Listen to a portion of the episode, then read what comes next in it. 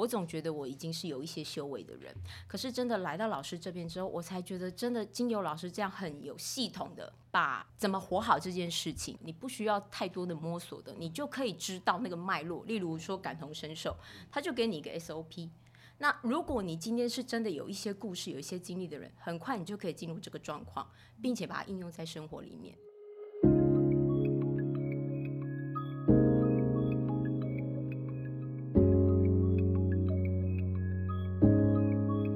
人生只有一件事，什么事呢？你的事我的事，以以及所所有人人的人生故事。大家好，我是小唐，我是家珍，欢迎您来收听我们这一集的 Podcast 节目《人生只有一件事》。刚刚各位应该有听到嘛，就是我们有一个新的主持人家珍学长，我们欢迎他耶！啊大家好。好的，然后另外呢，我们今天邀请的特别来宾呢是乐群学长的另外一半，是我们的至今学长，我们来欢迎他。嗨，大家好，我是至今。OK，至金今我我支持你。OK，好的。谢谢。那呢，在呃节目开始之前呢，我真的也会很好奇，想问一下至今学长，哎，你是什么样的一个机缘哦，接触到活学这个课程的？呃，当然是我那个非常非常呃，让我感觉到非常神奇，在这堂课程就马上有很大转变的先生。到底转变了是什么事呢他就是不停的 push 我，对、嗯他那时候就是上完活学之后，他回来就其实有很大的转变。嗯然后那时候我就很好奇的一直问他，活学到底教了你什么？嗯因为我觉得是商者，我以为是学一些企业管理，嗯但是他回来改变的是人生态度，跟他对于这个家的一个表达爱的方式，还有对我的那个呃一些生活习惯上或是一些表达上的调整。所以我一直一直问他，他一直一直很神秘的告诉我，要不你自己来。所以就是因为他这句自己来。我就有很大的动机，然后就很像老师说的，当他把自己活得很好，我就有很大的吸引力，让我很好奇这堂课为什么足以有这样的力量去翻转我这么一位很特别、很坚持自己想法的先生。哎然后，听说那个那时候老公一回家就马上抱着你说我我爱你，对啊，也没有抱啦，他他很害羞，他就是呃那一天我记得就是回家，哎、真的也就是老天安排，就是回家，就是我从来没有帮他开门过，但那一次很奇怪，他楼梯踏踏踏的上来，我就莫名的帮他开了个门，就在那里等他，然后他就莫名的呢就头抬了起来，看了我就说了一句。老婆，我爱你！我登时五雷轰顶，想说这个先生是怎么样？是吃错药了还是什么？等一下，那个我确定是上同一同一个课嘛？因为我先生没有。哎，真的哈，真的哈，没有哎，每个人的纠结的点不同，对对对，因为我光是我爱你这句话跟他纠结了很久，因为我是那种觉得爱要及时说出来的，这这一句话，我觉得献给那个全天下的先生，真的要记得回去跟太太说“我爱你”哦哎，。你指名道姓，让你先生叫什么名字好不好？而且而且我一定要我一定要赞美一下我先生，我先生真的是从上完活学的那一天开始到现在，他每一天都一定会抱着我说我爱你，没有间断过，哦真的没有间断过，真的，这是真的真的真的。但是结婚到现在第一次，我跟你讲，你你你讲完这个这一段，一定超多太太会把先生送进来的。真的，真的，真的，真的，一定要来上哦真的，真的。其实哈，我们恋爱的时候，一定一定都是甜言蜜语嘛那爱都是逼出来的，就说嗯哎要说我啊，不说我怎么怎么样，不然要连续讲三十七天啊，然后求婚要讲三十七次啊。可是他当然都是乖乖的，就是听话照办。可是结完婚后就不是这回事了。所以我那时候其实很多时候，我我我那时候就是跟他有很很多，我我们虽然没有冲突或者是吵架，但是其实心里那个难受会放在心里，因为嗯慢慢的真的那个恋爱的感觉就很像一杯茶，再怎么热放了它就凉。如果你们没有去加温，那个茶的温度本来就自然而然就会就是很平淡了。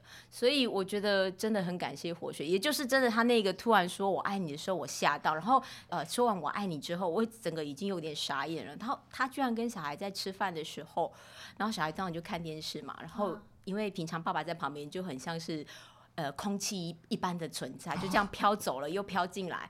那突然那一天，他的父亲居然就对着孩子说：“孩子们，你们知道吗？可以看我一下吗？”然后他们两个就看了他一下，然后他就对他说：“爸爸很爱你们。哇我真的觉得，除了五雷轰顶之外，我真的觉得我整个世界都觉得我一定是走错家了，这个应该不是我的家。但是我觉得，也就是这两个很大的一个震撼。对，对，然后后来很有趣，我问小孩说：“哎、爸爸这样说爱你们，你们感觉是什么？”他说：“我本来就知道爸爸爱我啊，只是他不喜欢讲。”但是我觉得更感动的是说，身为男生的这三个人，他们都愿意表达爱跟接受被爱。嗯我觉得这在这在传统的教养里面其实是很难的，爱是要内敛，然后不能说出来啊，然后隐而不见，然后要藏在每个细节里。我就好像捉迷藏。可是我很感谢我先生在这个课程里面，他学习到就是爱要及时，而且道爱、道谢、道歉。这三个事情，他现在都真的做的非常哦，好。好棒哦！哇诶，一开始就那么精彩的内容的分享。第二题我也比较会尖锐一点哦，就是是因为你是基督徒嘛，是 OK，而且是呃非常的那个敬虔，对进钱的基督徒，对所以说呢，你在参加活学的时候，你会不会觉得说，呃，身为一个基督徒跟活学的课程会有冲突吗？或者说如果没有冲突的话，你觉得活学这个课程对你的帮助是什么？呃，其实刚进到活学的课程的第一天的时候，其实我必须说，鸭子听雷的程度是有的。嗯，因为我觉得同样在说一件事情上面，其实老师的用词跟基督教的用词有时候是不太一样。嗯但是我觉得经过这呃，我是去年毕业嘛，第第第七期，然后到现在，其实一年之后，我再重新回来翻这本书，我发现当中有很多的道理其实是相同的。就例如老师说要呃要感谢你的每个生活的一些经历啦，然后要学会道歉，要活得够真实。其实这都是我在基督信仰里一直在做的事情。然后我甚至其实回去跟我先生讲的第一句话就是说。呃，我不管在基督信仰里，或我自己智商，或我自己生活上一些刚好是呃一些事情上面，我总觉得我已经是有一些修为的人。可是真的来到老师这边之后，我才觉得真的经由老师这样很有系统的把怎么活好这件事情是更有系统的，你不需要太多的摸索的，你就可以知道那个脉络。例如说感同身受，他就给你一个 SOP。那如果你今天是真的有一些故事、有一些经历的人，很快你就可以进入这个状况，并且把它应用在生活里面。嗯所以我觉得以前一开始我以为的呃冲突或我不需要，一直到进来之后，我觉得我学会的第一件事是谦卑。嗯谦卑知道说，其实我还有很多不足，还有更多的前辈在我的前面，他们是做的这么好。嗯那更开心的是，有这么一群活学的伙伴学长们，他们愿意把这样的好传承下来。因为世界教我们的是什么？是比较，是竞争，嗯是争夺，是杀戮。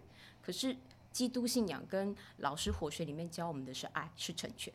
这个是世界不教我们的，嗯这也是我们在教科书学不到的。嗯那这个人生大道理，我们仿佛觉得好像人生下来就应该会了。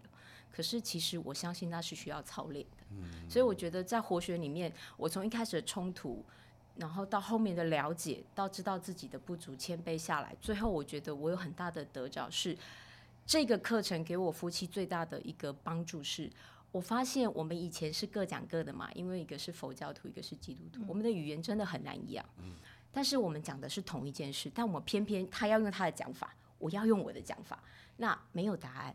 但是在活学里，我们找到答案，就是我们突然间，我讲国语，他讲台语，忽然我们都会了英语，嗯，突然我们才知道，原来我们讲的是一样的。有一个共同对话的一个平台，就是对那个那个契机是非常棒的，所以我觉得那一天，我记得我我我回学三一起上完的第三天，我们真的就在那个园区大概走了一个小时多，我们一直在聊说，哎、我们在这边的得着，然后我们真的觉得老师是一个非常非常棒的一个前辈，他走过这么多人生的路，他愿意谦卑下来教我们这么多事情，然后我真的觉得我们有这么大的福气跟幸福，怎么不把握？所以我一直跟我先生说，我好想上第二集，我好想上第二集。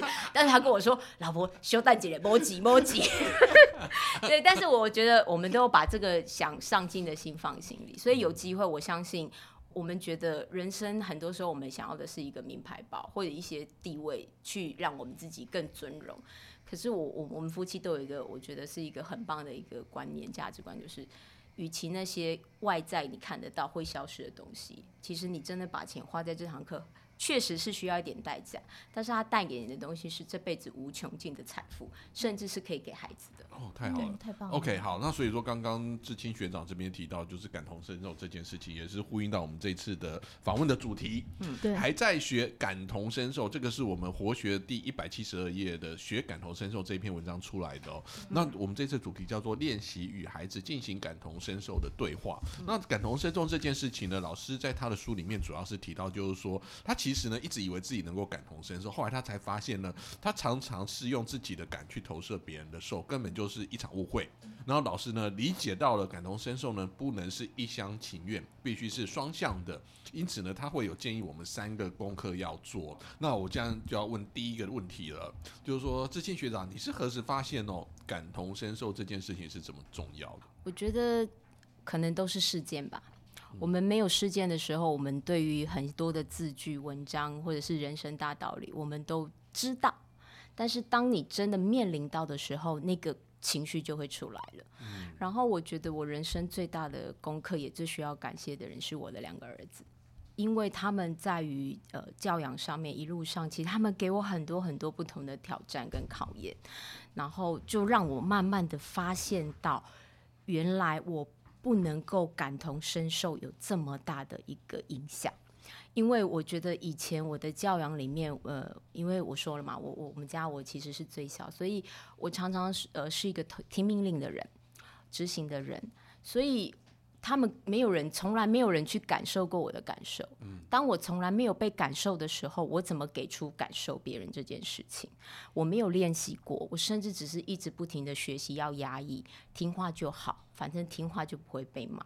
可是当我发现我在孩子的教养当中，我其实传承了我家里的这个教养方式，可是很有趣，我内心又不甘心，我又希望走世界的方法，就是我们要倾听孩子，我们要成为讲道理的母亲。可是后来发现这个东西好多冲突，因为我我跟我的孩子在在这个沟通上就已经非常严重的不良失调了。其实最主要的一些事件。就是我们家的老大跟老二都拒学过，而且是在小学，都长达大概半年到一年。那对我来讲，其实这是非常不可思议的事情，因为 我周围的朋友顶多是小学、幼儿园。而且顶多一两个礼拜。那像我这样子，两只都有，而且是长时间。其实我曾经一度被质疑过，是不是我教养出问题，或者是我我可能在孩子互动上说，其实那是非常大的挫折，那也是我第一个挑战到很大的苦难。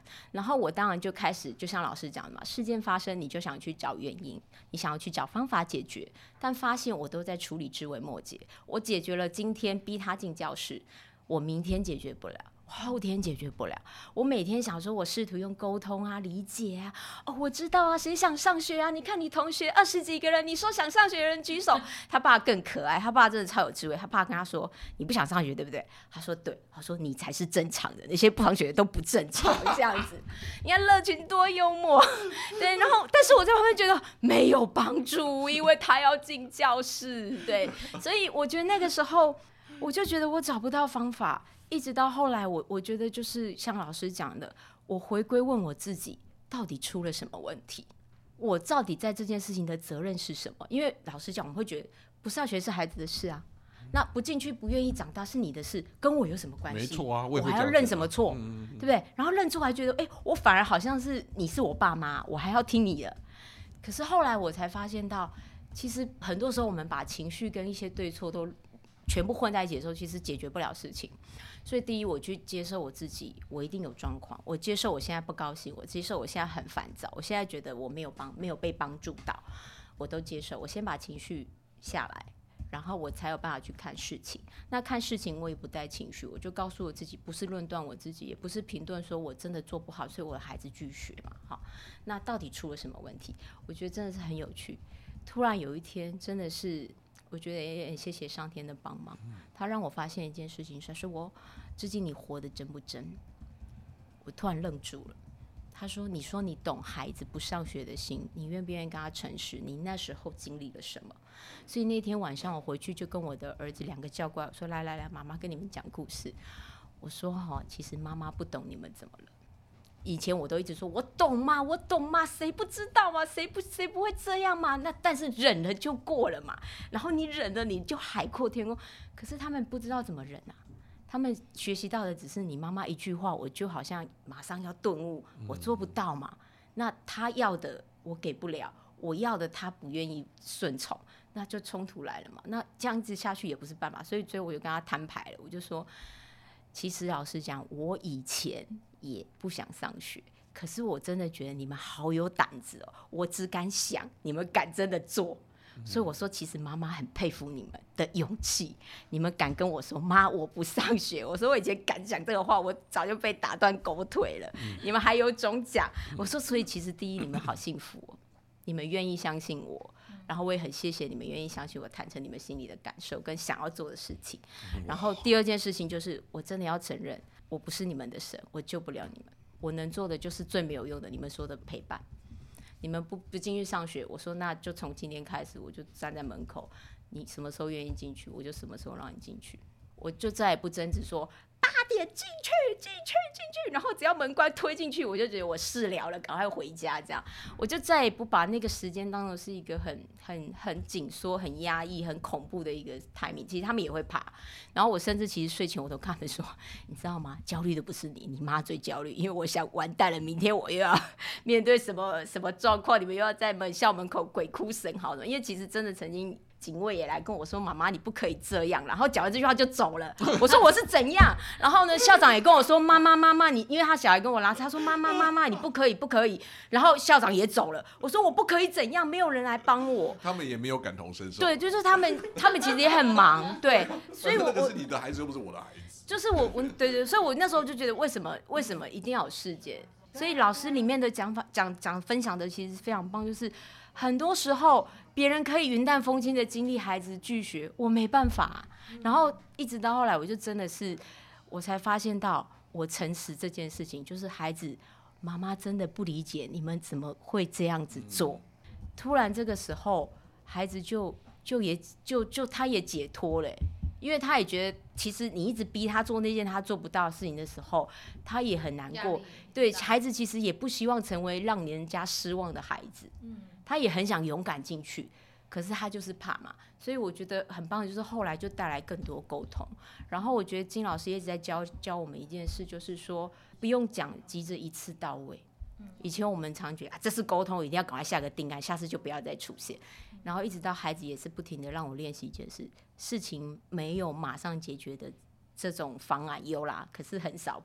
那起码不是我啦，对。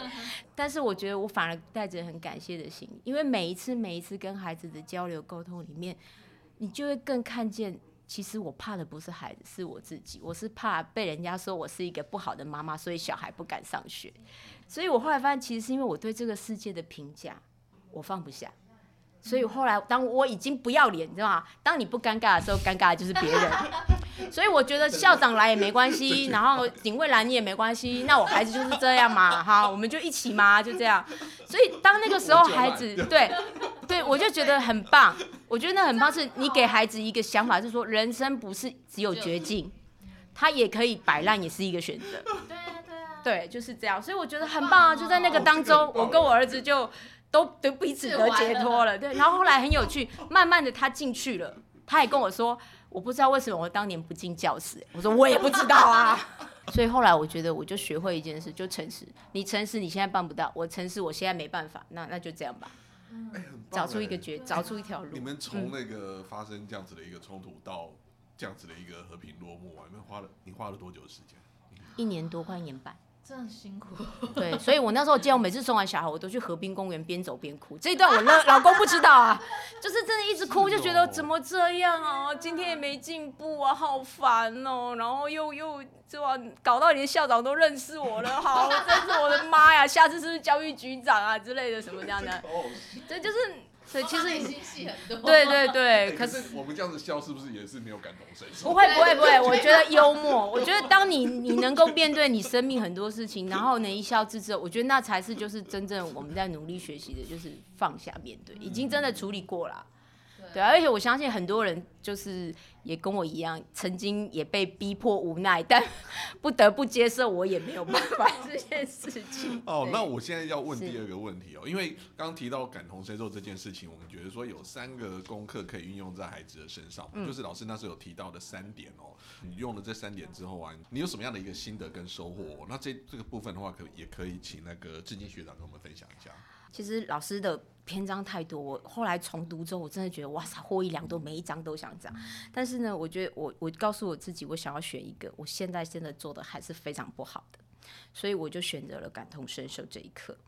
那原因是因为其实呃，就像我说的，如果我长时间下来，我的生命学习都是没有感觉，我怎么去感觉别人？而且感觉对我来讲是恐惧的。因为当我感觉到别人，我三十多年的哎，透露年龄了，我三十多年的经验，年轻哎就没有没有没有，那是之前，现在已经死了。对，就是你你会发现，你有没有办法去面对你之前的经验都作废？你要重新开启你的人生，就像是我们要做一个又新又活的人，然后是一个全新的人，跟过去不一样的时候，旧事已过的时候，其实那是一个很需要很大的勇气，因为我不知道把感觉打开来的时候那是什么感觉，那很害怕。就是我会感觉到，原来你在生气。我本来就是一个怕人家生气的人，我本来就是怕去处理别人情绪的人，所以我当我愿意打开我的感觉的时候，其实第一个是恐惧。那恐惧之后，我告诉我自己，这个恐惧已经做我主人这么多年，我不要再让它牵制我的生命，所以我决定反过来，我要去面对我的恐惧，我要去直视它。那也就是联联系到老师说的，不要让每一个苦难白费。我真的觉得很可惜，以前我不懂这个道理，所以我每次都被这些情绪、这些恐惧压得越来越卑微，越来越不像自己，越来越不快乐。可是我还是笑，那我就很、哦你说对你有你你刚刚有提到，就是说孩子有说你你表里不一样。表里不一这件事情你，是你的那你那时候当受的那个对啊，哎当时的感受应该是会很震撼我会觉对得很震撼吧会不？舒服吧？怎么小孩子可以这样说我？怎么会被发现了 这样子？欸、有有，比较像扎针讲，就是、呃，其实你你你的感受是说，哈，沮丧。我觉得第一个是沮丧，对，觉得说我演这么认真，起码也有一个金像奖，怎么你就这样子跟我说妈好假？我说哦哎呦，我的妈呀，我这么多年的功力就直接废于在这一个小孩身上，其实这里有很多很多的嗯言哈，但是我觉得也很谢谢孩子。我后来我才发现很有趣，就是说那个假是什么？好，我常跟孩子说，孩子啊，有事情有状况，妈妈爸爸都很乐意跟你分享，跟你一起解决，对不对？好，可是今天反过来，我呢，我如果遇到事情，我有跟孩子跟我先生沟通，还是我自己解决？其实也是事件引起。就是我记得有一次，我的二二儿子，他那时候才小学一年级，然后那时候就是当然他在他在大卖场玩玩玩，然后打翻人家的东西。那我们当然是有一些惩严惩惩惩罚制度，就是呃他的父亲就说你必须去跟店员道歉这样。那老实讲，这对一个孩子讲，他觉得很丢脸，然后他就他就是突然就僵住了。不是，他是一个小孩，对我来讲，他只是一个小学一年级的小孩，但突然他像一个十八岁的男生，就挺起腰杆，就去那边跟他说：“对不起，我打翻你的东西。一转身之后，其实他哥哥也是也是也是一起闯祸的人嘛，他哥哥都吓到哭了，因为爸爸很严肃，然后他那时候感觉是被责备，所以哥哥是很直接情绪就哭了嘛。可是他的弟弟完全没有表情，我就觉得这不正常。然后他弟弟甚至更有趣的是，两只手就插在口袋里往前一直走，我就要拉他，我就说你还好吗？他就把我手甩开，他说你不用管我，我还好，我很好。他就往前走，我那时候就吓到我，我整个人觉得傻眼，怎么会这样？然后我很心心碎了，因为我觉得这孩子怎么坚强到不像一个小学生。然后我就去自伤嘛，我当然是哭了一把鼻涕一把眼泪，说老师啊，我那个嘎嘎嘎嘎那呀，然后然后既然做啦，以后那也弄白高工，我，现在又不是青春期这样子。后来我觉得那老师提醒了我一件事，他跟我说，你的孩子跟你很像，就是你是不是处处理事情也是这样？你们我有事情，你们都不要来碰我，我处理好了，我自然就会出现。所以他让我看到一件事，我表里不一。我孩子用他的行为告诉我：“妈妈，你告诉我生命要分享，你告诉我有事情要彼此帮忙。可是你在处理事情的时候，你不是这样，甚至可能我们夫妻都不是这样。所以，我们夫妻讲真的，这也要骄傲一下，我们夫妻真的十二年来从来没吵过架。我们从来没有大小声过。可是不代表我们是好的夫妻，那是因为我们都不讲真心话，我们都怕伤害对方，所以不是很正常。对。然后，而且我觉得就是像落到这个，为什么感同身受这么重要？在这堂课之前，其实我们都不愿意去感同身受对方，因为我们会觉得感同身受对方会带来自己极大的伤害。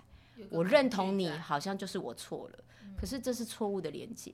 我理解你不等于认同你，你有你的做法，我有我的做法。我们要的是理解，而不是彼此认同。说你对我对，没有，本来就没有什么完全什么你对我对。但重要的是，我们要好好的让这个家的氛围是好的。所以我觉得最棒就是那个孩子的事件，让我发现到我的家。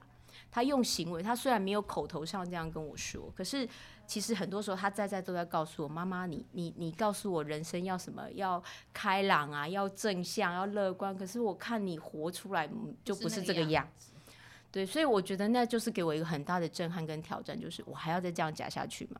如果今天是我跟我先生，我们是大人，我们各自为人生负责，可是我要为这两个孩子负责的时候，我发现我的假带不出他们的生命力，嗯，甚至他们是畏惧的，嗯，所以我觉得唯有把我自己调整好，也就是呃老师说的活好。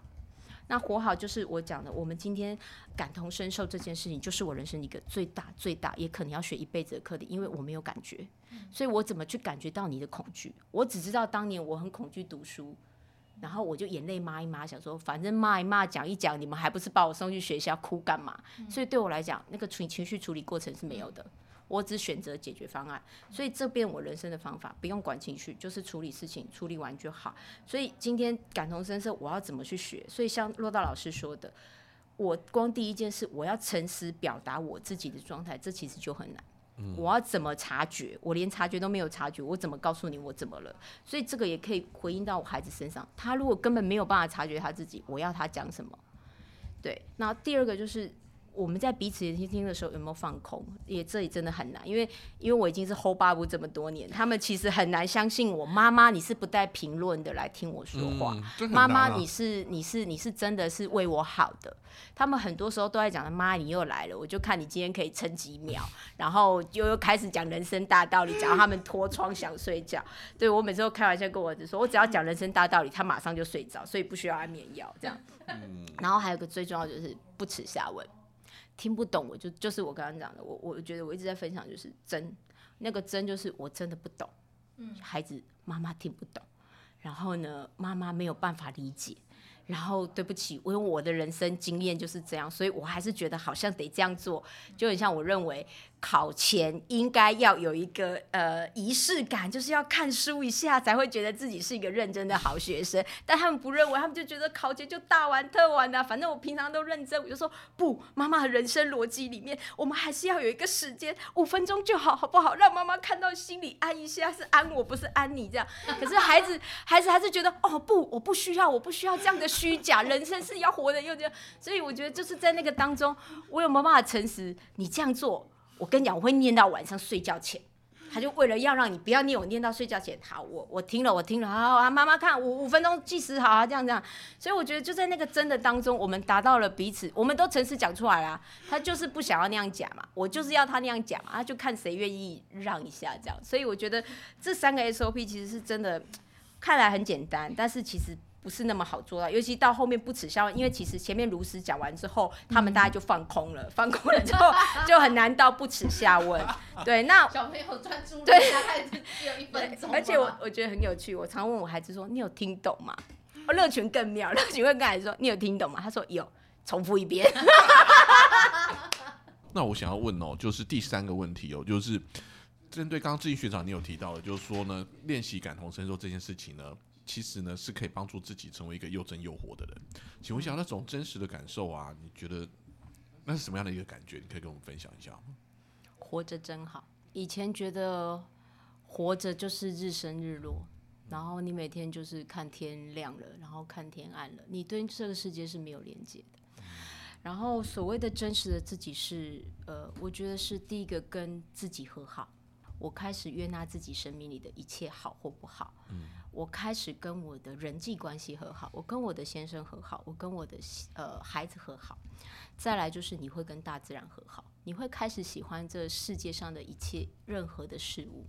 最后当一切真的都和好了之后，我觉得你会有幸福感。所以真实的自己是什么？我觉得就是我刚呃一开始就说了，我因为我没有感觉的人，当我把感觉开启之后，其实我是有畏惧，但是后来我发现。我要把这个畏惧的力量带出另外一个力量，是我必须要成为这个畏惧的主人。以后我再也不恐惧这个畏惧的时候，其实我就可以享受人生。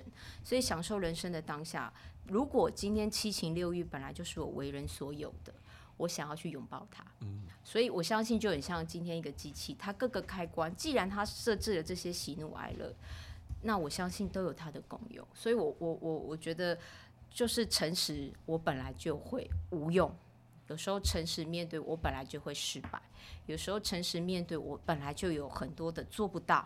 当我真的愿意去面对这些做不到的时候，我孩子就看到一个典范，就是原来做不到也可以活得很好。嗯。不用一定要做到，因为我以前就是一个很像模范妈妈，就很像你知道吗？挂在那个诶中中列子那种，就是要做到尽善尽美，然后是一个呃被人家打还要把另外一张脸过去说你也可以打我，我不会生气，因为我有我我呃我怎么人生有高度什么的，对对。但是其实那个好辛苦哦。对对，但是其实我不知道那个辛苦，我那时候只以为那个我活在每个人的标准里，所以每个人都可以给我一个标准，例如说啊，至今这件事情不够温柔，至今。这件事情你要体谅先生，可是我心里根本就不接受啊。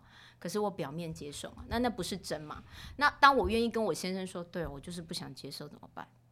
那我面对了我不想接受，我才有办法学习接受。嗯，而不是我一直跟我自己，我没有啊，我没有啊，我没有啊。所以在谎言里的时候，就是更多谎言嘛。所以，我先生跟我是谎言，我孩子跟我也是谎言，我甚至跟我自己的人生也是谎言。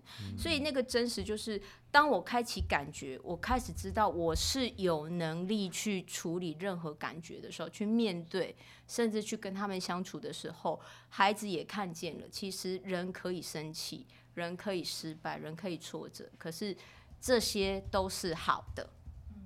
为什么会不好？是因为我选择用不好的想法跟方式去面对它。所以人是有选择权的，你也可以选择继续用不好去面对这一切。那结果是什么？其实我觉得你自己会有答案。就像我在我三十几岁之前，我并不知道有这一套把自己活好的人生。所以我一直选择负面去接受很多事情。可是当我三十岁之后，我我三十多岁之后，我确定我想要过不一样的人生的时候，我的选择不一样了。所以每个人生都是从每一刻都从零开始。即使我知道我现在人没有把自己活好，但我知道我有个心，只要我有机会，我就想把自己活好。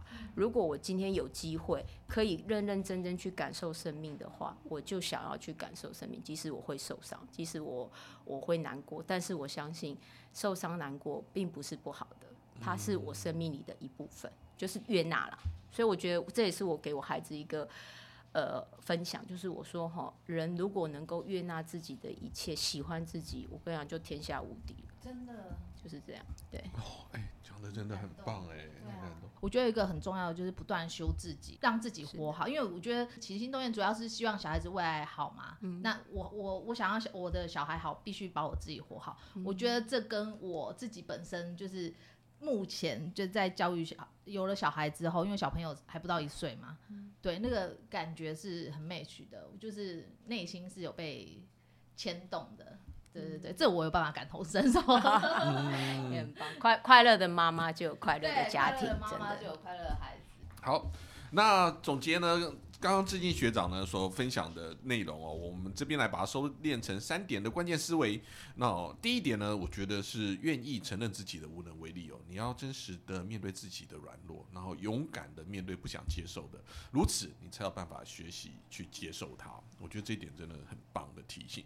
第二点呢，就是呢，你运用了三个呢感同身受的 SOP 来练习感同身受。第一个就是要学会如实的表达，第二个要学习呢放空倾听。第三个呢，就是学习呢，随时可以勇敢的不耻下问。那最后一点呢，就是练习把自己的感觉哦开启。那虽然呢，你会觉得刚开始开启的时候会有点害怕跟畏惧，但是呢，你可以呢如此的带出这个力量，而且呢，它最近学长提醒了我们，你要成为畏惧的主人，如此你才可以开始享受人生哦。这是我觉得这三点提醒都是非常棒的一个提醒。